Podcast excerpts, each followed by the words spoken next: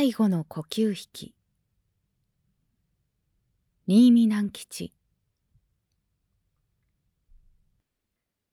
1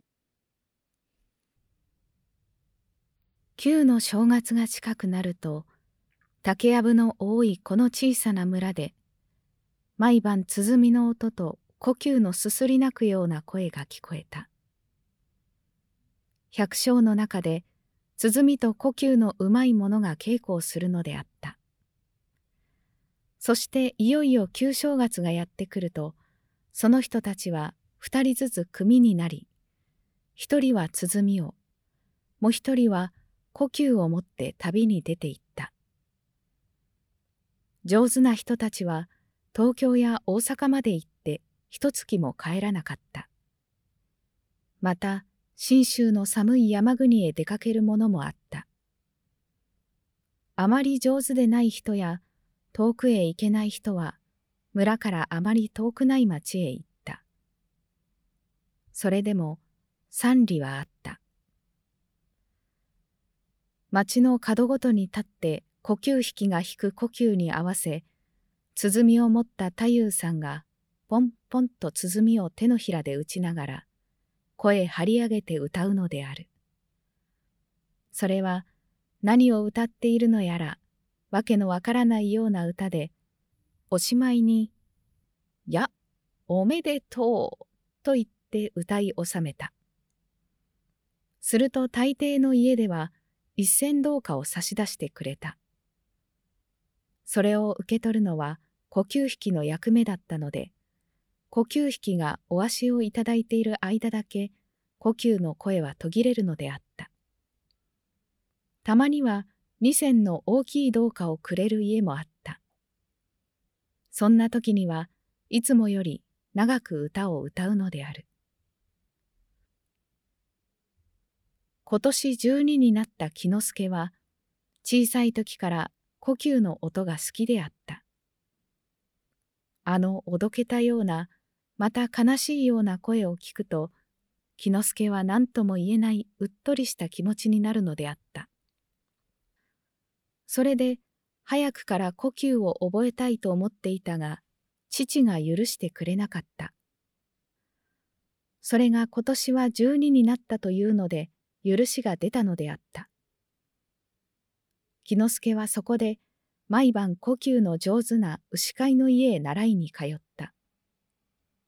まだ伝統がない頃なので、牛飼いの小さい家には、すすで黒い天井からランプが吊り下がり、その下で木之助は好きな呼吸を牛飼いについて弾いた。旧正月がついにやってきた。木之助はいとこの松次郎と組になって村を出かけた。松次郎は太夫さんなので背中に朝日と鶴の絵が大きく描いてある黒い着物を着、小倉の袴を履き、烏帽子をかむり、手に鼓を持っていた。木之助はよそ行きの晴れ着にやはり袴を履き、腰に握り飯の包みをぶら下げ、呼吸を持っていた。松次郎はもう二度ばかり門付けに行ったことがあるので、一向平気だったが、初めての木之助は、恥ずかしいような誇らしいような心配なような妙な気持ちだった。ことに村を出るまでは顔を知った人たちに会うたびに顔がぽっと赤くなって一層大きい風呂敷にでも呼吸を包んでこればよかったと思った。それは父親が大奮発で買ってくれた上等の呼吸だった。二人が村を出て峠道に差し掛かると、後ろからガラガラと音がして町へ通ってゆく馬車がやってきた。それを見ると、松次郎はしめしめと言った。あいつに乗って行こう、と言った。木之助はお足を持っていなかったので、俺、一銭もないもん、と言うと、バカだな、ただ乗りするんだ、と言った。馬車は和金の音をやかましく辺りに響かせながら近づいてきた。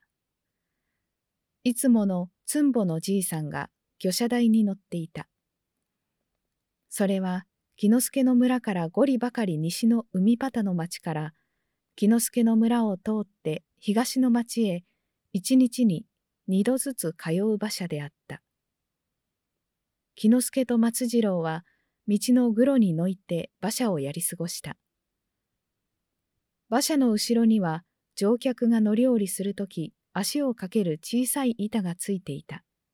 松次郎はそれにうまく飛びついて後ろ向きに腰をかけた。木之助の場所はもうなかったので木之助は馬車について走らなければならなかった。呼吸を持っているし坂道なので木之助はふうふう言いながら走ったがたくさん走る必要はなかった。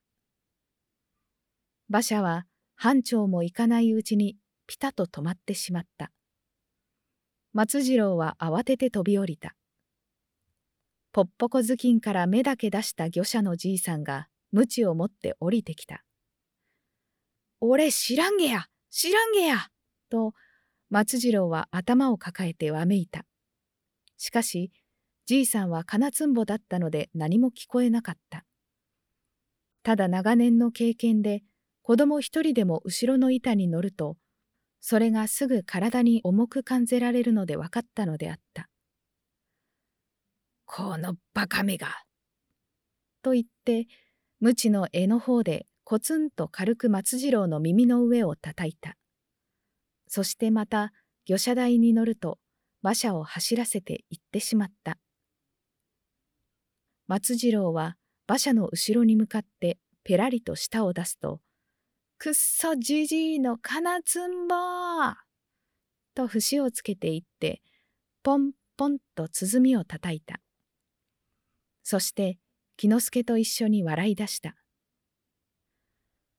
二人が三里の道を歩いて町に入ったのは午前十時ごろだった。2町の入り口の餅屋の角から始めて一軒一軒の気伝いに二人は呼吸を鳴らし歌を歌っていった一番初めの餅屋では木之助はヘマをしてしまった呼吸引きはいきなり呼吸を鳴らしながらにぎやかに敷居をまたいで入ってゆかねばならないのだが、木之助は知らずに、ごめんやすと言って入っていった。餅屋のばあさんは、それで木之助を餅を買いに来たお客さんと間違えて、へえ、おいでやす、何を差し上げますかなも？と答えたのである。木之助は戸惑いしてもぞもぞしていると、離れた松次郎がびっくりするほど大きな声で、明けましておめでとうと言いながら、鼓をポポンと二つ続けざまに打ってその場を取り繕ってくれた。そのばあさんは銭箱から一銭銅貨を出してくれた。木之助は呼吸を鳴らすのをやめて、それを受け取りたもとへ入れた。表に出ると松次郎が木之助のことを笑って言った。バカだな。黙って入ってきゃええだ。それからは木之助はうまくやることができた。大抵の家では一銭くれた。五輪をくれる人もあった。中には青く錆びた穴あき銭を押しそうにくれる人もあった。二銭銅貨を受け取った時には木之助はそれが馬鹿に重いような気がした。しっかりと手に握っていて、外に出るとそーっと開いて松次郎に見せた。二人は顔を見合わせて微笑んだ。もうお昼を少し過ぎた。木之助のたもとはずしんずしんと横腹にぶつかるほど重くなった。わらじ履きの足にはうっすら白い砂ぼこりも積もった。朝から大分の道のりを歩いたので腹が空いていたが、弁当を使う場所がなかなか見つからなかった。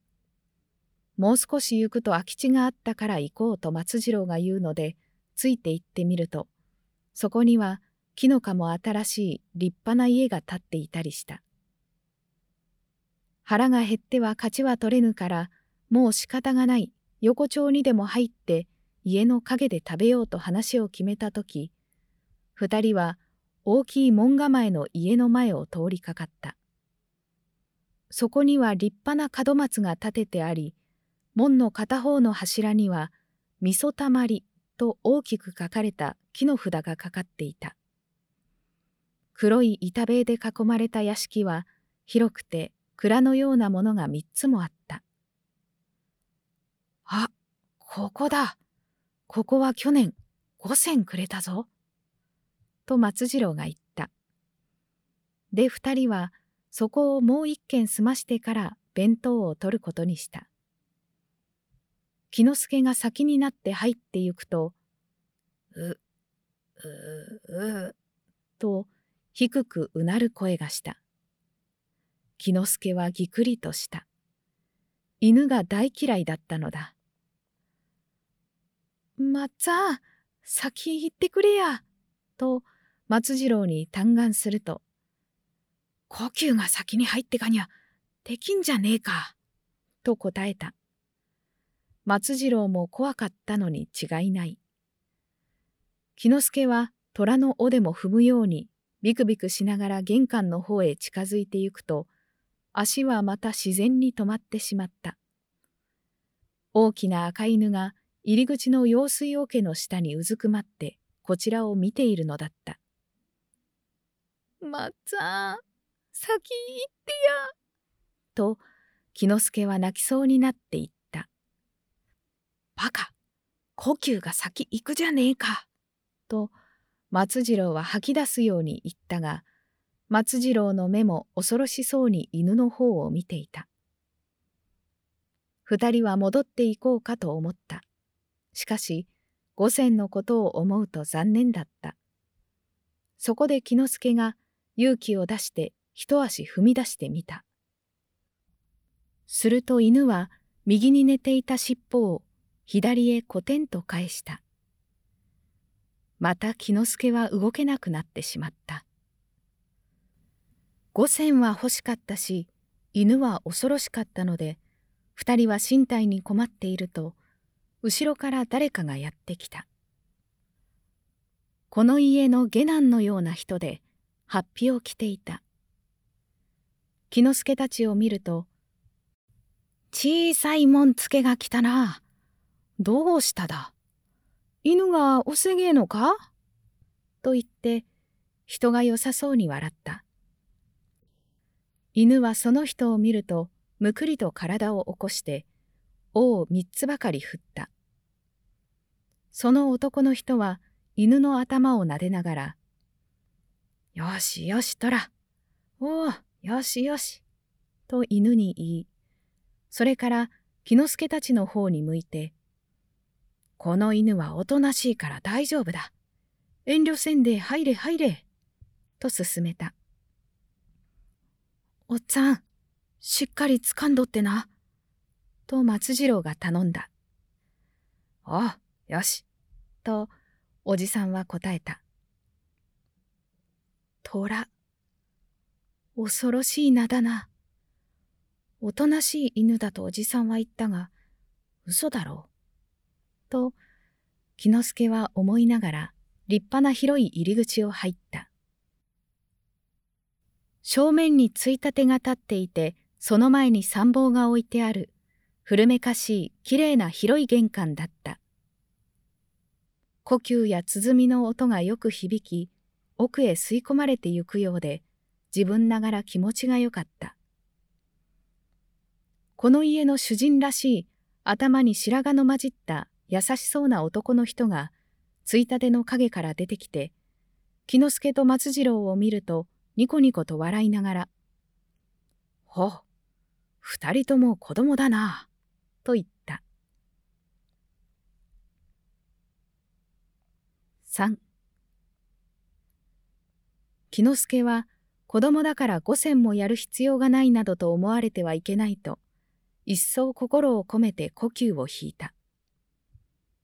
一曲終わった時、主人は、ちょっと休めよ、と言った。変に慣れ慣れしい感じのする人だ。松次郎は去年も来て知っていたが、木之助は初めてなので妙な気がした。ちょっと休めよ、などと友達にでも言うように心安く言ってくれたのはこの人だけである。木之助はぼけんと突っ立っていた。五銭はくれないのか知らん？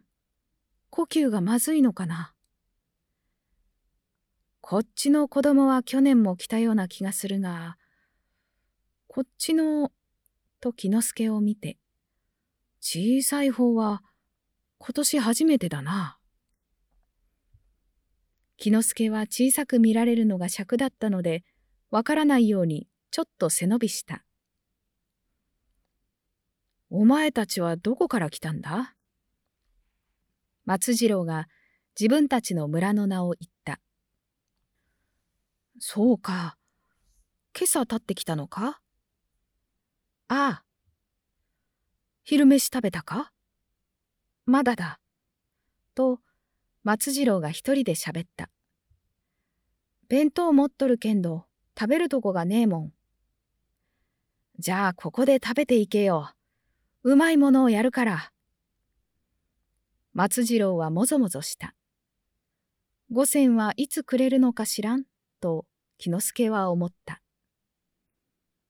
二人がまだどっちとも決めずにいるうちに、主人は一人で決めてしまって、じゃあ、ちょっと待っておれよ、と言って奥へ姿を消した。やがて奥から色の白い目の細い意地の悪そうな女中が手に大きい皿を持って出てきたが、その時もまだ二人はどうしたものかと思案に暮れて土間に突っ立っていた。女中はツンとしたように皿を式台の上に置くと、お食べよ、とつっけんどんに言って少し身を引き、立ったまま流し目に二人の方を見下ろしていた。皿の中にはうまそうな昆布巻きやたつくりやまだ何かがいっぱいあった。呼ばれていこうよ。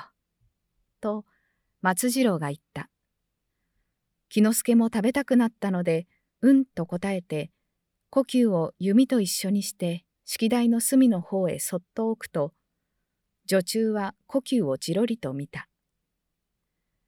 松次郎と木之助は、早く女中が引っ込んでくれないかなと思いながら、式台に腰を下ろして、腰の風呂敷包みをほどいた。中から竹川に包まれた握り飯が現れた。女中はそれも横目でじろりと見た。食べにかかると握り飯もごちそうも素晴らしくうまいので女中のことなどそっちのけにしてむしゃむしゃ頬張った。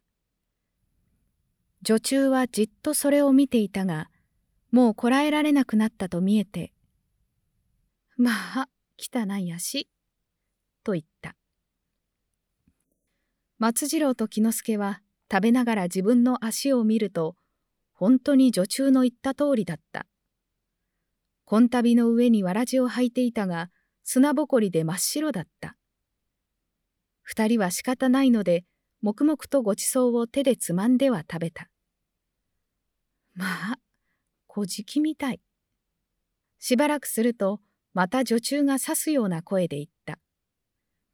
指の間にくっついた飯粒を舌の先で取りながら、木之助が松次郎を見ると、いかにも女中が言った通り、松次郎は小じの子のように薄汚く見えた。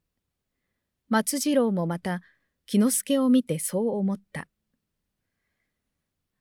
まあ、よく食べるわ、豚みたい。木之助が五つ目の握り飯を食べようとして口を開いたとき、女中がまた言った。木之助は本当にそうだと思ってパクリと食いついた。耳の中に赤なんか溜めて。しばらくするとまた女中が言った。木之助は松次郎の耳の中を見ると、果たして汚く赤が溜まっていた。松次郎の方でも木之助の耳の中に溜まっている赤を認めた。やがてついたての向こうに、トントンという足音が聞こえてくると、女中はついと身を翻してどこかへ行ってしまい、代わりにさっきの優しい主人が現れた。どうだ、うまいか？と言って、主人はそこにかがんだ。松次郎が胸につかえたので、拳で叩いていると、おや、あいつ、お茶を持ってこなかったんだな。言いつけといたのに、とつぶやいた。その時、今の女中がお茶を持ってきて、澄ました顔でそこへ置くと、また引っ込んでいった。大きな握り飯だな。いくつ持ってきたんだ？と主人は、一つ残った木之助のおむすびを見て言った。六つ、と木之助は答えた。この半白の頭をした男の人は、さっきより一層親しくなったように、木之助には感じられた。木之助たちが食べ終わって、ごちそうさん、と頭を下げると、主人はなおもいろんなことを二人に話しかけ、尋ねた。これから行く先だとか、家の職業だとか、大きくなったら何になるのだとか、木之助の呼吸は大層うまいと褒めてくれた。木之助は嬉しかった。今度来るときは、もっと行さん弾けるようにしてきて、いろんな曲を聴かしてくれや。と言ったので、木之助は、ああ、と言った。すると主人は、たもとの底をガサゴソと探していて、紙のひねったのを二つ取り出し、一つずつ二人にくれた。二人は門の外に出ると、すぐ紙を開いてみた。十銭玉が一つずつ現れた。